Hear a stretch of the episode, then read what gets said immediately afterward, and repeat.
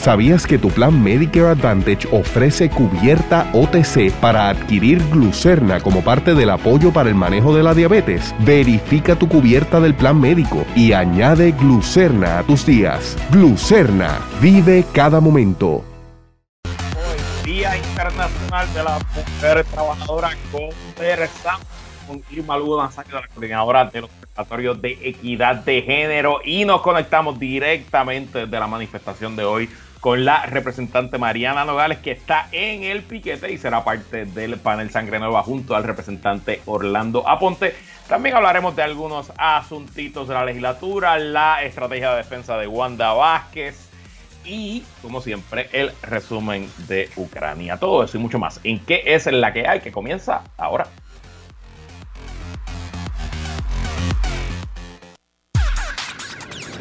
El análisis más potente y completo comienza ahora. Luis Herrero llega prendiendo fuego a los políticos y figuras que se atreven a dañar el país. Radio Isla 1320 presenta ¿Qué es la que hay? con Luis Herrero.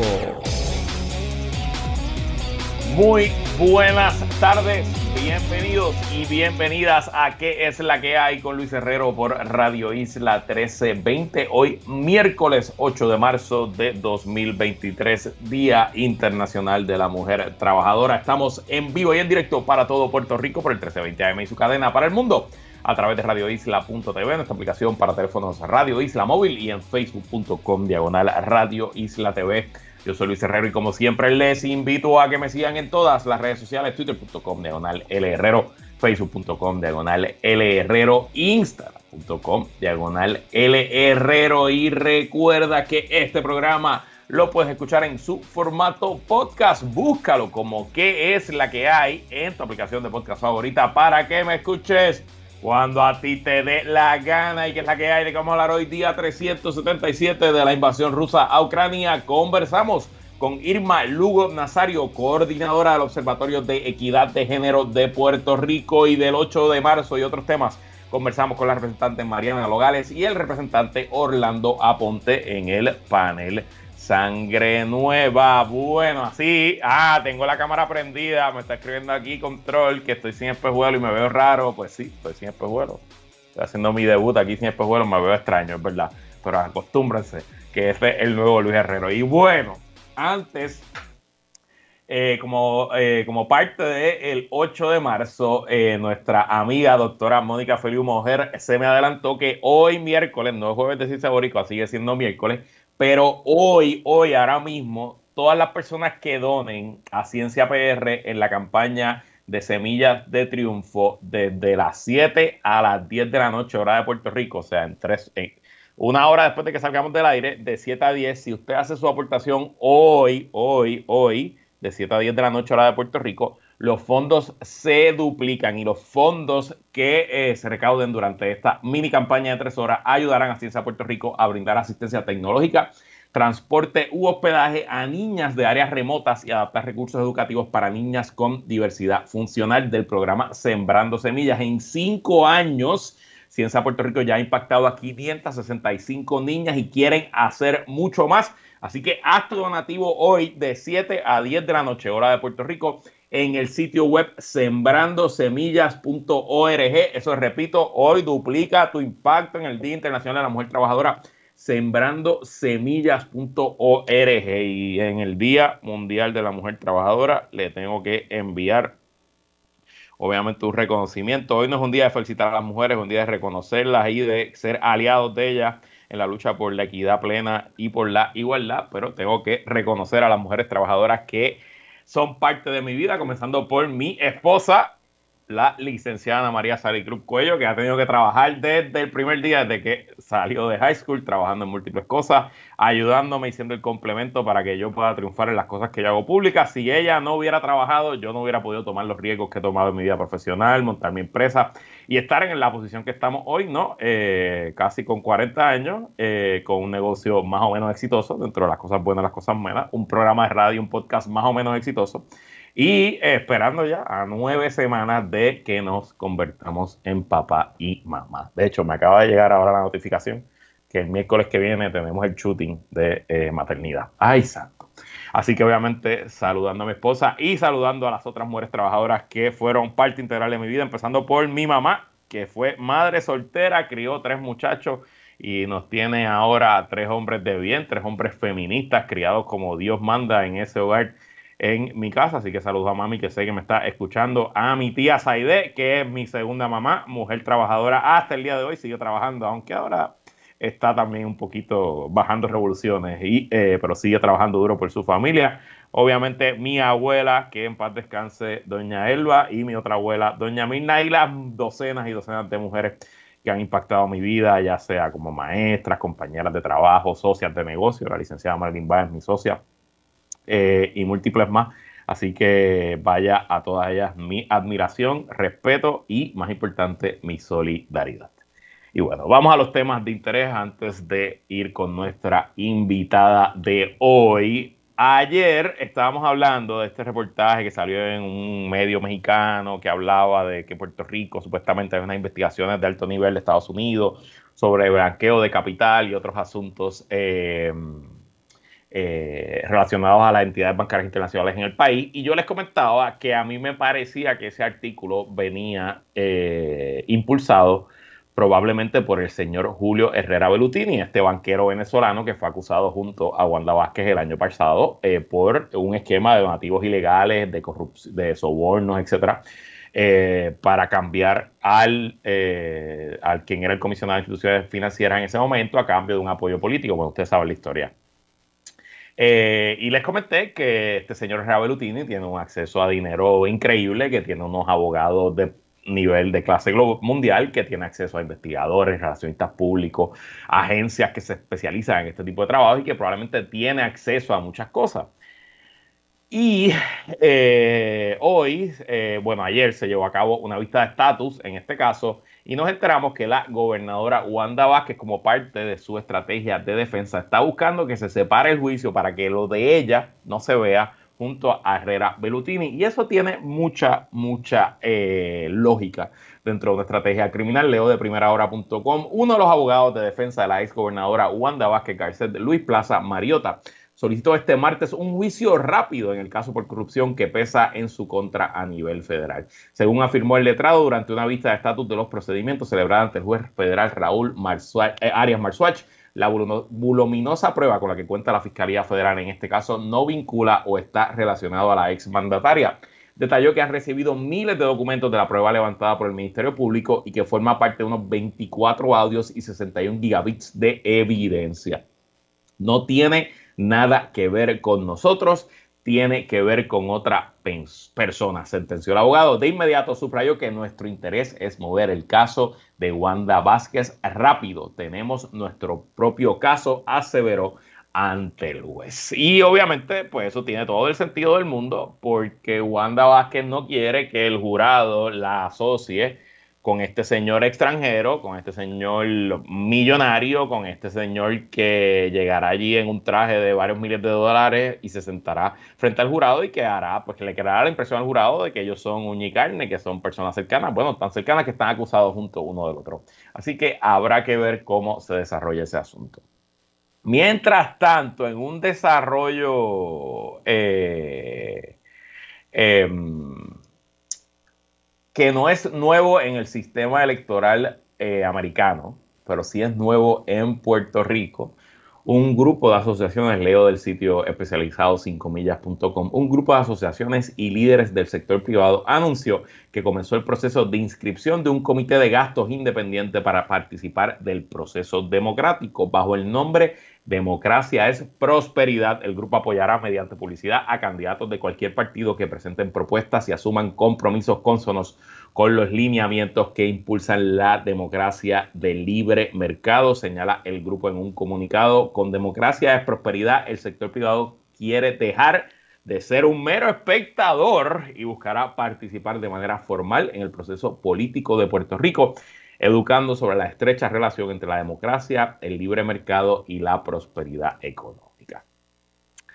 Eh, el comunicado de prensa está firmado por Manuel Reyes Alfonso, presidente y portavoz de Democracia es Prosperidad y vicepresidente ejecutivo de la Cámara de Mercado de Industria y Distribución de Alimentos, mejor conocido como MIDA.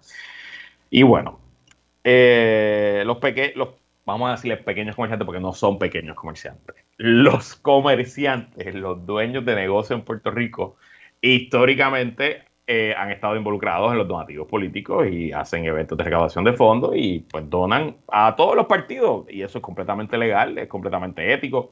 Yo soy donante eh, de campañas políticas y buscan los récords en control electoral, a veces mucho, a veces poco, pero soy donante, es parte de, mi derecho como ciudadano.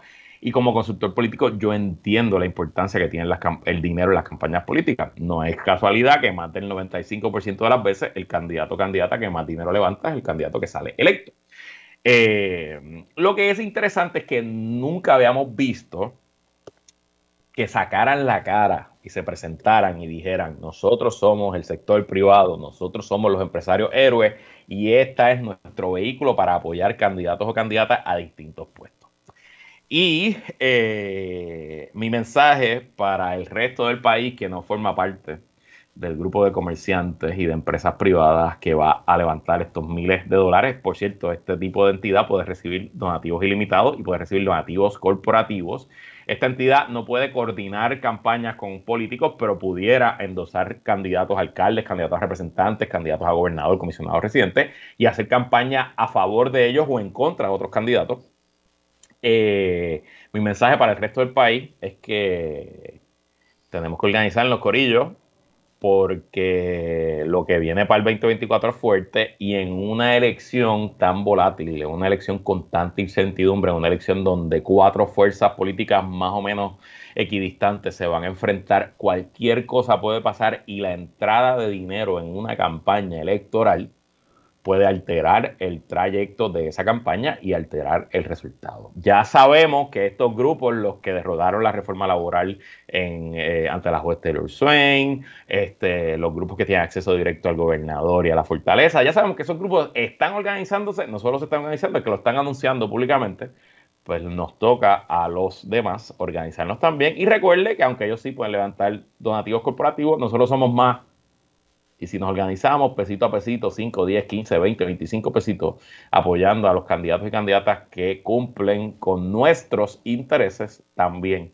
podemos hacer la diferencia. Y bueno, esto no es un proyecto que se radicó hoy, 8 de marzo, se radicó el 28 de febrero, pero salió hoy. Hoy nos dimos a enterar en exclusiva en el programa Cuentas Claras aquí en Radio Isla a las 2 de la tarde Leo de nuestro portal radioisla.tv. La licenciada Yanira Reyes explicó en el programa que se ha radicado el proyecto de la Cámara 1644, el cual limitaría el aborto hasta las 10 semanas, escrito por los representantes no progresistas, representantes varones, esto lo añado yo, no progresista, Wilson Román, José O. González y Er Yacer Morales. El Proyecto lee toda persona que permita, indique, aconseje, induzca o practique un aborto o que proporcione, facilite, administre, prescriba o haga tomar a una mujer embarazada cualquier medicina, droga o sustancia o que utilice o emplee cualquier instrumento u otro medio con el propósito de hacer abortar y brinco. Y este último supuesto del aborto se realice dentro de las primeras 10 semanas de gestación de la criatura será sancionada con pena de reclusión por un término fijo de 3 a 25 años. O sea, que el año después de que se derrotaron todos los proyectos que buscaban restringir el derecho a las mujeres a eh, decidir qué hacer con su cuerpo, que fueron derrotados en la Cámara, mm, el año después, a una semana de celebrar el Día Internacional de la Mujer Trabajadora, tres machos representantes, en este caso del PNP, pero oigan, la macharranería no es, el PNP no tiene el monopolio de la macharranería. En este caso son tres PNP, pero son tres machos. Yo creo que es más importante eso. Eh, decidieron que valía la pena eh, presentar un proyecto aún más extremo que el que ya fue derrotado de la senadora Joan Rodríguez Breve. Así que, al igual que los empresarios que ya se anunciaron que van a levantar su chavito, eh, este corillo también, que quiere restringir a las mujeres y sus derechos, tampoco va a descansar, tampoco se van a quitar y vienen con fuerza, con ímpetu y más importante con organización de cara al 2024. Así que nos toca a nosotros y a nosotras organizarnos y derrotarlos.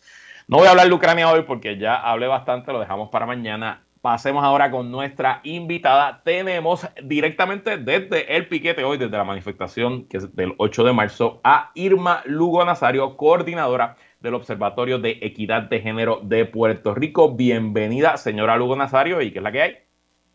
Saludos, Luis, saludos al público que nos escucha. Bueno, antes de que nos cuente un poco de qué es el observatorio, su misión y lo que publicaron hoy, ¿cómo está esa manifestación que está pasando allá en la calle? Le, le, le, tomó un minuto y la convirtió en reportera de Radio Isla. Pues la manifestación está súper genial, hay una gran representación y diversidad de organizaciones feministas, muchos hombres aliados, tenemos, ¿verdad?, la Guardia de la Policía de Puerto Rico haciéndonos aquí un apoyo, pero sí, este, están las barrileras también y dándose las manifestaciones y, el escrito, ¿verdad?, de por qué estamos aquí y que la justicia de la mujer es justicia verde, ¿verdad? Ese es el lema de este año. La justicia de la mujer es justicia verde, interesante, ¿no? El ángulo ambiental que se le está trayendo a, la manifestación y me parece muy apropiado, ¿no? Sobre todo por los temas que se están discutiendo en el país. Sí, se eh, está tocando el tema de la soberanía alimentaria, el tema de la salud, el tema de, de las playas, ¿verdad? El tema de los desplazamientos. Así que son todas situaciones que nos tocan a las mujeres y en general, ¿verdad? Los derechos de todos y todas y que las mujeres hemos estado presentes en todas estas luchas. Bueno, señora Lugo Nazario, en el marco del día que celebramos hoy, háblenos un poco para los y las que no sepan, ¿qué es el Observatorio de Equidad de Género de Puerto Rico y cuál es la misión de esa organización que usted es la coordinadora? Ok, el observatorio es una iniciativa que surge de diferentes organizaciones feministas y de derechos humanos de Puerto Rico, donde está Coordinadora Paz para las Mujeres, Taller Salud, Proyecto Matria, Intermujeres, la Organización Puertorriqueña de la Mujer Trabajadora y Casa Juana Colón, entre varias de las organizaciones, donde nosotras le damos seguimiento. Es una misión de trabajar el tema de la equidad en contra de la violencia de género y también el impacto en la política pública del país en diferentes instancias. Nos hemos especializado en dar seguimiento a las muertes y desapariciones de mujeres y niñas en la isla. Y entonces, a propósito de, esa, de ese seguimiento, hoy eh, publicaron en su sitio web el informe de feminicidios, desapariciones y violencia de género 2023. ¿Qué nos puede decir cuáles son los hallazgos principales de este primer informe de este año? Sí, mira, al día de hoy, eh, lamentablemente tenemos nueve casos de feminicidios identificados, pero es bueno que la gente entienda que feminicidio es una categoría amplia, donde hay varias subcategorías. De esos nueve casos, cuatro son feminicidios íntimos, que son aquellos sucesos, ¿verdad?, donde ha sido por una situación de una pareja o expareja. Y de estos cuatro casos, ¿verdad?, lamentablemente hemos visto que tres de esos casos los hombres se suicidaron también. Y tenemos otros cinco casos que se encuentran bajo investigación. El trabajo del observatorio es darle seguimiento, ¿verdad? Volver a retomar y ver qué ha sucedido con esos casos. Por eso es que vamos a través del año eh, volviendo a actualizar esos informes y, siempre, ¿verdad?, manteniendo la información disponible para las organizaciones, académicos, investigadores. Y le pregunto cómo comparamos eh, este año, ¿verdad? El año apenas comienza, estamos en marzo, no ha terminado el primer trimestre, pero cómo va el ritmo este año versus otros años. y también le pregunto cómo comparamos a Puerto Rico. Yo siempre, yo le he dicho en este programa que Puerto Rico tristemente eh, es líder global, es uno de los líderes globales en las jurisdicciones con más feminicidios. Eh, ¿Cómo comparamos con otras jurisdicciones? Mira, el trabajo del observatorio, desde que comenzamos, nosotras nos integramos a la Red Latinoamericana contra la Violencia de Género. Allí compartimos con 36 organizaciones de diferentes países de América Latina, pero también hay compañeras de República Dominicana, Canadá y Estados Unidos que hacen un trabajo similar. Así que, que algo que tenemos en común, ¿verdad? Lamentablemente es eh, la forma, ¿verdad?, de, de desarrollar nuestras investigaciones. Utilizamos el protocolo latinoamericano de investigación de muertes violentas de mujeres, de ONU Mujeres, un documento desarrollado por ONU Mujeres. Y, y, verdad, pues como te digo, Puerto Rico lamentablemente, en comparación con la población que tiene, tiene un alto índice de violencia de género, pero que la gente entienda que violencia de género son, es una sombrilla amplia donde hay diversidad de manifestaciones, que lamentablemente, verdad, la más terrible es el feminicidio. Este, pero sí, eh, nos encontramos en unos datos un poco altos, pero en comparación con el 2022, nuestros números están por debajo. Así que una muerte siempre es terrible, pero, ¿verdad? Este, en comparación con el año pasado, pues tenemos menos casos. Por lo menos ahí, obviamente, de nuevo, el año apenas comienza, eh, veremos cómo se desarrolla. ¿Y cómo podemos ver, cómo podemos acceder a esa información del observatorio? Tenemos una página web, eh, observatoriopr.org, También tenemos a través de las redes sociales en Instagram, en Facebook y en Twitter, tenemos nuestra página del observatorio que tratamos de compartir la información a través de todas. Pero la página Observatorio PR, ahí están los informes a los que la gente puede acceder. Sí, la página estaba muy buena. Yo me la, visité para prepararme para la entrevista y ahí están los informes, están en, portada, muy fácil de navegar y, la, información accesible eh, y, de fácil comprensión. Oiga, y le pregunto, desconozco si el observatorio es parte eh, de lo que fue el comité CABE, ¿verdad? Este comité que el gobernador convocó.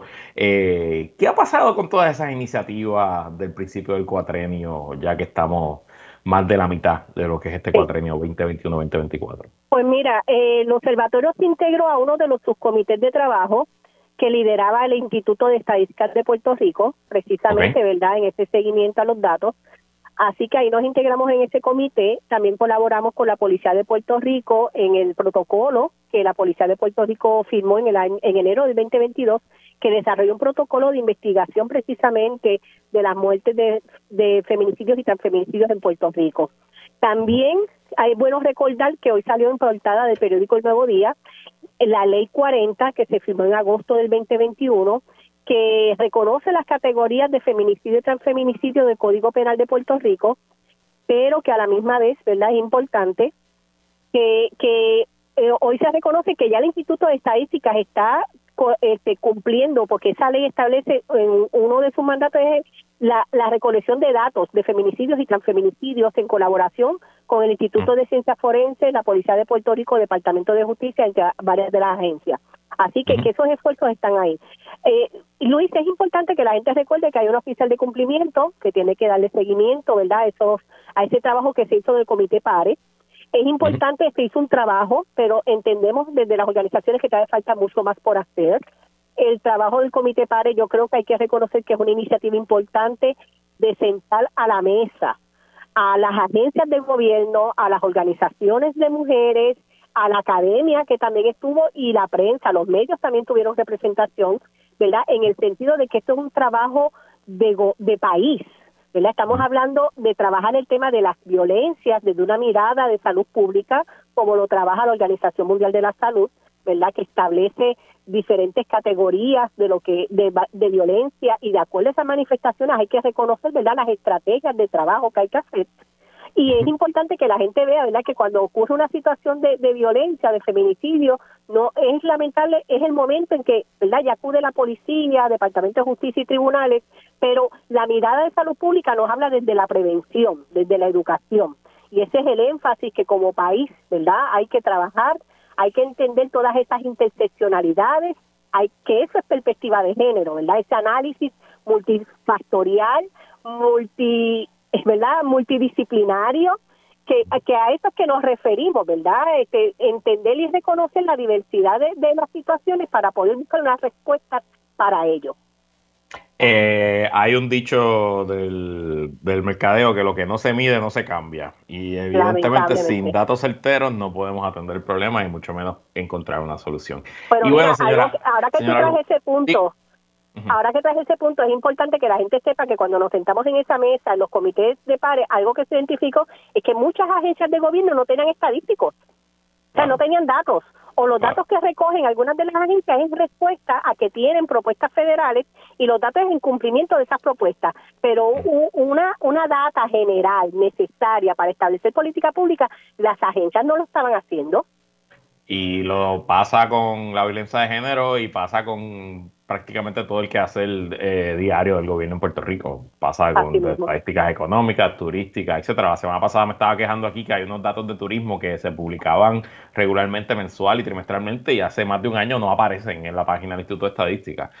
Y no es culpa del Instituto de Estadística, es culpa de la compañía de turismo, que es que le toca recopilar los datos. Pero bueno, eso es otro tema. Y ya le pregunto para despedirnos, señora Lugo Nazario, en beneficio de este servidor, eh, un varón que le entrevista y de los varones, los hombres que nos puedan estar escuchando, ¿cómo podemos ser aliados de las mujeres en esta lucha por la equidad plena? Yo creo que hay un trabajo bien importante que los hombres pueden hacer y que muchos están haciendo ya. Luis, no todos los hombres son violentos. ¿verdad? No todos los hombres trabajan, ¿verdad? La, la, violencia. Así que ustedes tienen que sentarse, tener la conversación, educarse. Hay varios compañeros que están trabajando el tema de las masculinidades Se está haciendo un trabajo, hay organizaciones aquí que lo están haciendo. Este, desde Coordinadora Paz hay un grupo, Taller Salud tiene un proyecto, está Caderamen que lo trabaja Javier, Javier Omar Morales Nazario, así que son compañeros que vienen trabajando los temas de masculinidades, así que, que yo creo que esto es un trabajo bien importante, ¿verdad? Que los hombres tengan que reconocer que el feminismo no está en contra de los hombres, ¿verdad? Que es un trabajo en alianza, es un trabajo que estamos hablando de justicia social, de derechos humanos y eso es lo más que necesitamos, muchos más hombres feministas.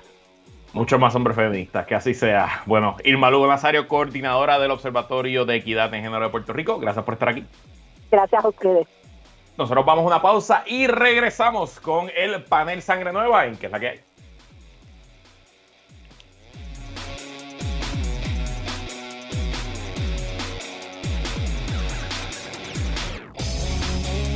El manejo de diabetes comienza con una buena nutrición. Glucerna está diseñado con Carb Steady, una mezcla única de carbohidratos de digestión lenta para ayudar a minimizar el azúcar en la sangre, ideal para sustituir una merienda o comida no saludable.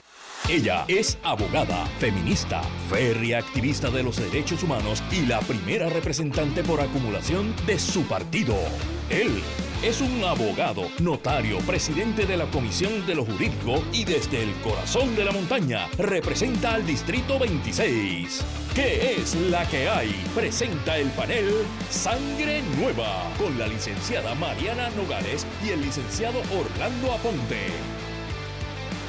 Así mismo es como todos los miércoles conversamos con dos políticos que recién comienzan su carrera política. Con nosotros también en directo desde la manifestación del Día Internacional de la Mujer Trabajadora, la representante por acumulación del movimiento Victoria Ciudadana, Mariana Nogales. ¿Qué es la que hay, Mariana, y qué está pasando allí? Pues saludos, aquí como podrás escuchar, hay un montón, un montón de gente con diversos reclamos. Sabemos que el lema de esta manifestación es justicia verde y aquí estamos frente a recursos naturales a pesar de que la policía de Puerto Rico, como siempre hace, bloqueó todos los accesos para una entrar. ¿Y cómo se ha llevado la manifestación hasta ahora? Eh, ¿Cómo lo comparas con otros años? Pues siempre las manifestaciones del 8 de marzo son bien poderosas. Eh, yo creo que esta manifestación en particular es suficientemente grande hacía tiempo que yo no veía eh, una manifestación de este tamaño para el 8 de marzo. Y yo creo que siempre las manifestaciones del 8 de marzo son un buen indicador de cómo van a estar las manifestaciones del primero de mayo. Aquí ah, los reclamos y te los puedo verdad resumir eh, sobre las playas, por supuesto, la protección de la flora y la fauna. Aquí están personas que representan a los grupos eh, que defienden el río Piedra, el Escambrón Unido, eh, también reclamos en contra de Luma y un reclamo bien fuerte y contundente a favor del, derecho a permanecer, del derecho a la vivienda y un, eh, un confrontamiento directo en contra de todo el sistema de alquileres a corto plazo desregulado. Bueno, ya veremos obviamente eh, qué ocurre en esa manifestación. Tenemos a eh, nuestros reporteros también de Radio Isla allí, así que tendremos también actualización de lo que está ocurriendo durante el resto de la programación. Y bueno, también con nosotros el otro integrante del panel Sangre Nueva, representando a los pueblos de Barranquitas, Orocovis, Coamo y Villalba, representante Orlando Aponte. ¿Qué hay, Orlando? la que hay, Luis. Espero que estés bien, al igual que la compañera Mariana Nogales y las personas que nos escuchan. Me gusta ese pelo. Eh, Mariana, ponte en mute. O sigue ahí tu cuenta. bueno, es que aquí no se encuentra con la gente. claro, seguro que sí. Además, las políticas y los políticos tienen que saludar. Ese es el trabajo. no, no son buenos políticos. Bueno, Orlando, hablando de temas relacionados a el 8M y la equidad plena de las mujeres, hace temprano en el cuatrenio, hace más de dos años, había presentado un proyecto que buscaba poner como requisito para la licencia de conducir que, eh, se, que, que, que solicita la licencia tomar un curso sobre prevención de violencia de género y temas relacionados. ¿Por qué utilizar la licencia de conducir para eso? Bueno, porque eh, ya estábamos hartos de que se, se radicaran medidas simplemente para duplicar penas, para supuestamente castigar a las personas que sean, ¿verdad?, objeto o, acusados de algún tipo de violencia de género. Y queríamos ir a la raíz del problema. La raíz del problema es la educación. Entonces, si nosotros le decíamos a los, por decir, a los jóvenes mayores de 15 años que están en, en este proceso de eh, crecimiento, desarrollo, hasta por, decir 21 años, que vayan voluntariamente a la Universidad de Puerto Rico o a algún lugar a, a, tomar un curso para pues saber cómo llevar una relación de noviazgo o de pareja saludable, pero muy poca gente va a comparecer. Y pensamos que era adecuado y por eso fue que propusimos este proyecto que fuera un requisito para poder obtener la licencia de conducir pues todos los jóvenes de hoy día pues hacen eso y, y solamente se habla de una sola hora. Un, un, curso que sea elaborado en unión de la Oficina Procuradora de la Mujer, que ya tiene unos técnicos profesionales, peritos, abogados, y tiene a un profesional que precisamente sabe eh, qué tipo de adiestramientos, talleres, seminarios se deben dar a precisamente jóvenes que están en un proceso de desarrollo y que, y que desconocen cómo llevar a una relación saludable, una relación armoniosa, una relación de pareja eh, que esté basada en el respeto, porque evidentemente si esperamos a que a que haya un haya un problema de violencia de género que ya no tenga solución, pues entonces pues quizás poco vale eh, presentar este tipo de propuestas para prevenir. Y por eso es que nosotros entendíamos que era adecuado que los jóvenes se educaran tanto de cómo prevenir eh, la violencia de género como lo que son los derechos de la mujer. Son dos cosas importantes que tenemos que educar desde temprana edad. Y evidentemente, pues un joven que está ya en la etapa de poder obtener la licencia de conducir, me parece que es el más idóneo, eh, el momento para poder identificar estos problemas y poder presentarle, presentarle las situaciones que acarrean o que desencadenan eh, maltrato o violencia de género. ¿Y qué ha pasado con ese proyecto? ¿Ha habido movimiento a vista pública o algo? Sí, ya el proyecto fue aprobado en un micro session y, fue remitido a la, a la Comisión de Reglas y Calendario. Recibió informe eh, o, o ponencia en favor.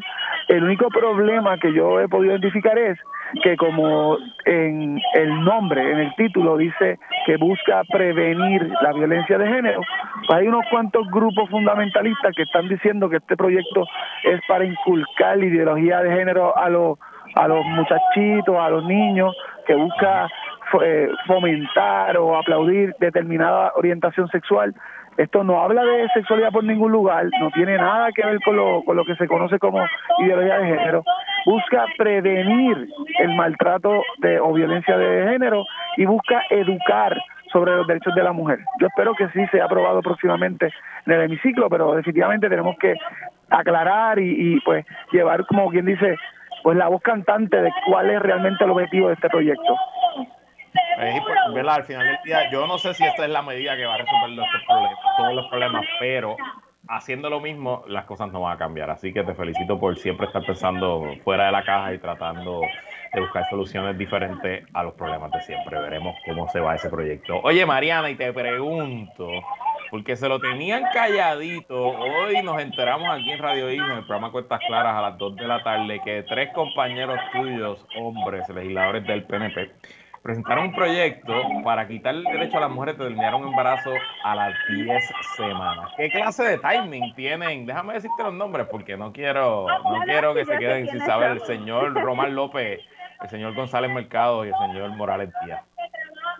Pues mira, esos, esos tres, este, esas tres lumbreras en la legislatura, eh, uno de los cuales yo vine a enterarme que estaba en la Comisión de Recursos Naturales hace como unos meses, eh, que no participan en las vistas públicas, que apenas hablan en el hemiciclo y, y que en un momento yo le dije mucho, el de Aguadilla, yo no sabía cómo sonaba su voz. Hasta que, que, un día se acercó a Johnny Méndez y le dijo, oiga jefe, ¿cómo votamos? Y ahí fue la primera vez que yo lo escuché. Este, así que, eh, bueno, ellos están tratando de combatir el crecimiento que está experimentando el proyecto Dignidad. Y claro, si uno ve de dónde son, eh, de Arecibo, eh, bueno, el, el, otro es de Aguadilla, yo creo que el otro es como de Bayamón. Sí, correcto. Este, están tratando de rescatar ese voto, pero ese voto se les fue hace rato. Hace rato que se les fue ese voto. El, el PNP se está desangrando y están tratando de agarrarse hasta de un clavo caliente. Eh, la realidad es que si tú tienes al original, que es el proyecto de dignidad, que es el original en, en cuanto a, a los discursos de odio, a utilizar la religión como huechizo, pues ¿para qué te vas a ir con la imitación? Que pudiera ser el PNP o el PPD, porque también hay legisladores del PPD que opinan igual que estos tres señores, así que no, eh, la macharradería, lo dije al principio del programa, no es exclusiva a un solo partido, un solo partido eso, no eso no debe llegar ni a primera base, eso es un disparate jurídico, es un disparate. Bueno, ya veremos. Y te pregunto, Orlando, ya para irnos a la pausa en este primer segmento, eh, como hombre, ¿cómo podemos nosotros ser aliados de las mujeres en un día, no solo un día como hoy, sino los 365 días del año? Pues yo, yo digo que como empatía y respeto, eso, eso es importante. No ver a la mujer como un objeto, como propiedad del hombre, como menos que el hombre, verlo como cualquier otro ser humano que tiene los mismos deberes y las mismas obligaciones que tiene el hombre. Y pues, pensar que de la misma manera que el hombre se le reconocen unos derechos por ejemplo, a elegir muchas cosas, a hablar de diferentes temas, a diferentes protecciones, a su dignidad y a la honra, pues de la misma manera tenemos que reconocer los derechos de la mujer como un ser independiente, ¿verdad? un ser aparte, con sus propias necesidades, con su propia formación. Y pues lamentablemente vemos como personas, en el caso de los compañeros, deciden eh, tomar decisiones que realmente no le competen a ellos porque ellos no pueden embarazarse. El ejemplo clásico de decidir sobre el cuerpo de una persona, pues, ¿a quién le debe corresponder? ¿A estos tres macharranes o, le corresponde verdaderamente a la mujer que es la que tiene que tomar la decisión? Pues yo diría que con mucha empatía y sobre todo con mucho respeto, un día como hoy, igual que todos los días, reconocer a la mujer no solamente para felicitarle y darle flores o chocolates, sino por la necesidad de que se le garantice eh, igualdad, equidad y sobre todo respeto. Estoy escuchando el ruido de la manifestación donde está Mariana y me da ganas de estar allí. Siento que además de que están manifestando, se la están pasando por Este, vamos a ir a la pausa. Hay un hermoso acto cultural. Están pasándola bien, lo sé, Mariana. Oye, se oye que la están pasando brutal.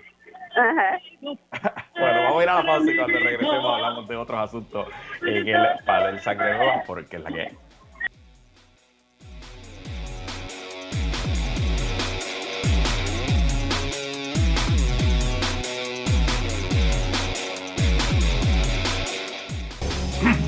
Regresamos seguimos conversando con la representante Mariano Vales y el representante Orlando Aponte en el panel Sangre Nueva. Bueno, hablemos de corrupción internacional y blanqueo de capital. Durante el fin de semana sí circuló un artículo de la prensa mexicana sobre una supuesta investigación de alto nivel que lleva el gobierno de Estados Unidos sobre una red de blanqueado de capital que opera en Puerto Rico. La historia, que parece sacada de una novela de espías, cuenta como carteles, gobiernos y empresas utilizan las entidades bancarias internacionales que existen bajo la ley de Puerto Rico y las cooperativas para supuestamente lavar dinero sucio y reintroducirlo al mercado. Mariana, Puerto Rico en el centro de una red internacional de lavado de dinero. ¿Te sorprenden esas alegaciones? Pues mira, lo primero que tengo que decir es que sobre esa noticia en particular ha habido bastantes críticas sobre la veracidad de las fuentes.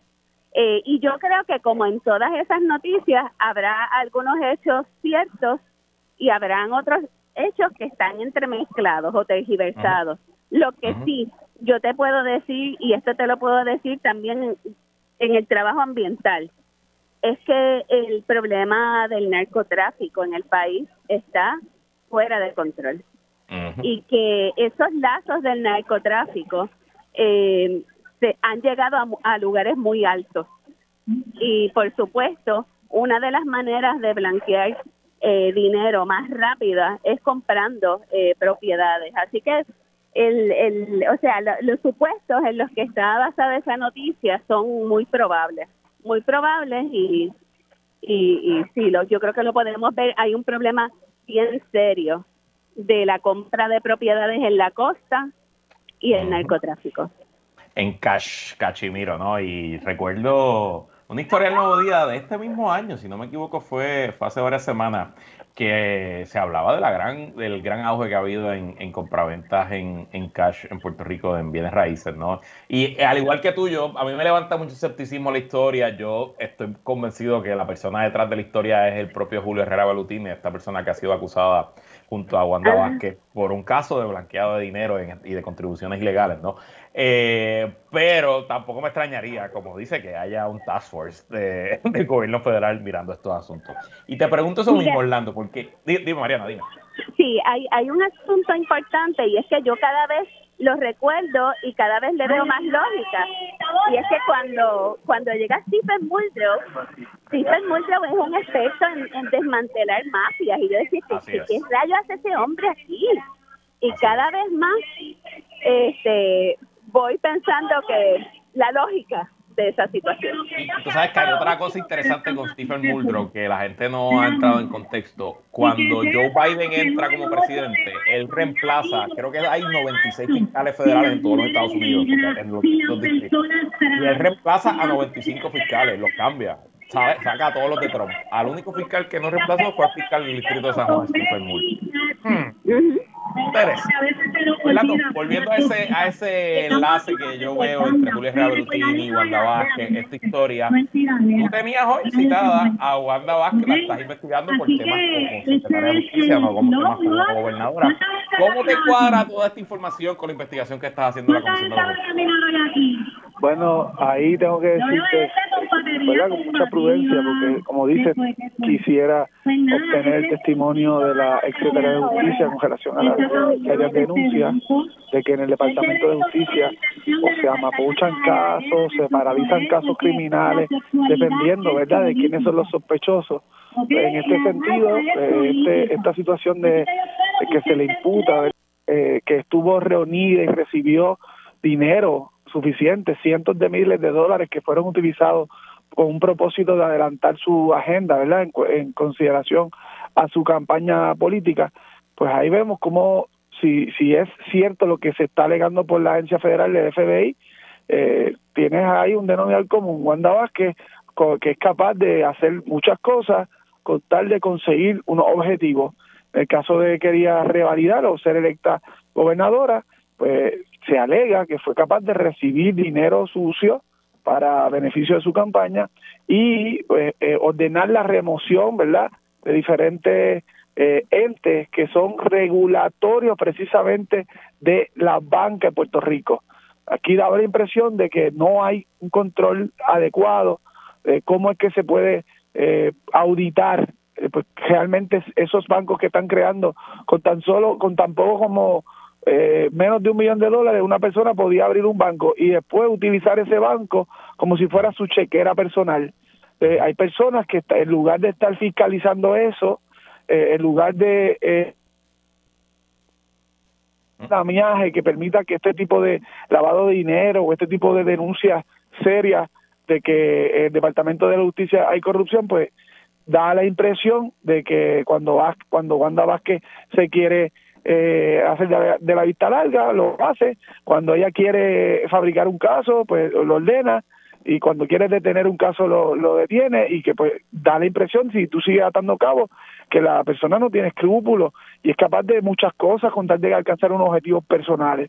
Nosotros, eh, muy a pesar de, de lo que dice el FBI, todavía le estamos dando el beneficio de la duda a pesar de que una fiscal está bajo juramento eh, denunciando serias imputaciones en contra de la propia secretaria, somos lo suficientemente objetivos y serios como para darle la oportunidad de que ella establezca su versión. Pon al día a la audiencia y ponme al día a mí. Hoy tenía citada a Wanda Vázquez y hablé Castellón, ¿no? Y ninguna ninguna comparación. ¿Qué, qué es lo próximo? Eh, nosotros solicitamos, eh, bueno, lo próximo es el próximo lunes regresa la, la fiscal Besaida Quiñones, que en, una pasada vista no pudo estar presente por una situación de salud. En ese día, que es el próximo lunes 13, espero terminar, ¿verdad?, de recoger todo el testimonio de la fiscal bajo juramento y darle oportunidad a las delegaciones de minoría que también hagan preguntas para ver si se convencen en que pueden darle alguna clase de inmunidad a través de una resolución que apruebe la Cámara para que ella no, no, no pues como testigo, ¿verdad? Y como persona que está denunciando corrupción en el Departamento de Justicia no sufra represalias. Por otra parte, eh, a finales de mes, el día 20, me parece que es el, día, el miércoles 29 de marzo, está citada la señora Wanda Vázquez y, ya confirmó que en efecto eh, recibió la comunicación. Sin embargo, en lugar de estar en, en, disposición de colaborar con la investigación, lo que nos ha dicho es que está eh, pretendiendo de alguna manera eh, plantear que no hay jurisdicción o que la resolución que permite la citación tiene alguna deficiencia, o sea, da la impresión de que en lugar de colaborar y esclarecer la situación, va a querer eh, plantear alguna clase de objeción para no tener que eh, eh, contestar la pregunta de la comisión. Digo, y me, me, imagino, ¿verdad? Poniéndome el sombrero de abogado, que ella, aunque tú la cites bajo desacato y comparezca, presumo que se amparará la quinta enmienda. Yo eh, si estuviera acusado federalmente tampoco quisiera testificar bajo juramento sobre ningún asunto, mucho menos una vista pública. Pero bueno, ya veremos cómo se desarrolla. Perdimos a Mariana y tengo una canción que quiero ponerle al público, así que vamos a terminar el programa aquí. Orlando, gracias por estar aquí. Muchas gracias, Lu. Hasta, el próximo miércoles tengan todos. Y, y, pues vamos a reconocerle la importancia de las mujeres, no solamente hoy, sino todos los días del año todos los días del año. Y también le mandamos un saludo a la representante Mariano Gales, que estuvo con nosotros en directo desde la manifestación que se lleva ahora mismo del 8 de marzo frente a la sede del Departamento de Recursos Naturales. Y bueno, hasta aquí esta edición de qué es la que hay con Luis Herrero. Y en honor a que se conmemora el Día Internacional de la Mujer Trabajadora, los dejo con esta canción titulada Ni una más en la voz de Chabela Rodríguez y de la periodista y que ahora es cantante también y buena amiga mía y amiga de todos ustedes aquí, Wilda Rodríguez. La canción Ni una más. Nosotros nos despedimos, pero quédese con nosotros que la mejor programación y análisis de la radio puertorriqueña continúa en Radio Isla 1320. Hasta mañana.